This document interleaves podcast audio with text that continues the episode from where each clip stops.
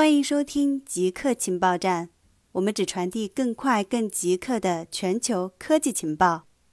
新发现的猪流感具有大流行的潜力。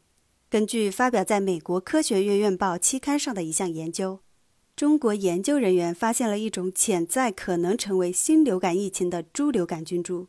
新的流感菌株与2009年的猪流感相似，但有少许新变化。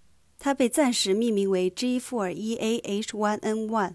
研究人员已经发现，在屠宰场和养猪场工作的人类感染病毒的证据。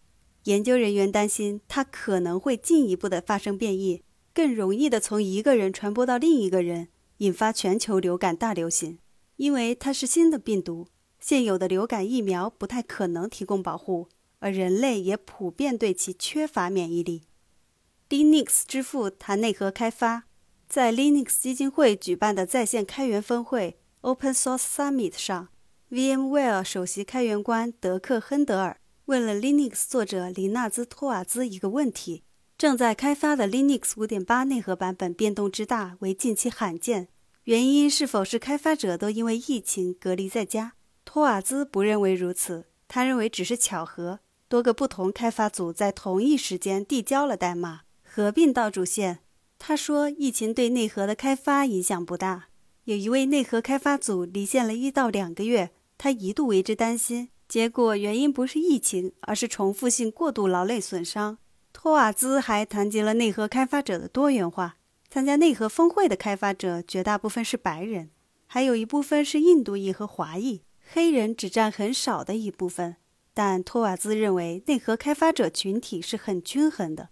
他不认识所有新开发者，甚至不知道他们是不是真人。也许只是人工智能提交了 pull requests。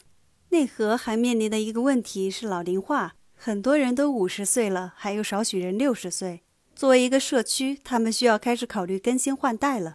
许多年长的开发者都转移到了维护和管理。托瓦兹本人不喜欢“管理”这个词，但他自己做的工作就是管理。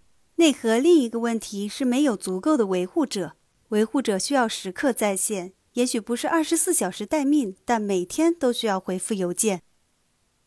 紫光准备量产内存芯片。紫光集团计划最早于年内开工，建设用于智能手机内存的动态随机存取存储器生产工厂，争取二零二二年开始量产。在当前国际环境背景下，这将增加可在中国国内自己的半导体种类，减少对国外的依赖。紫光已经开始量产用途与动态随机存取存储器接近的 NAND 型闪存。它在重庆市建设动态随机存取存储器工厂，生产能力等信息并未公布。能否顺利开始量产，还取决于国际环境的动向。因为要生产出具有竞争力的动态随机存取存储器，需要使用美国生产的制造设备。以上就是本期节目所有内容。固定时间，固定地点。我们下期再见。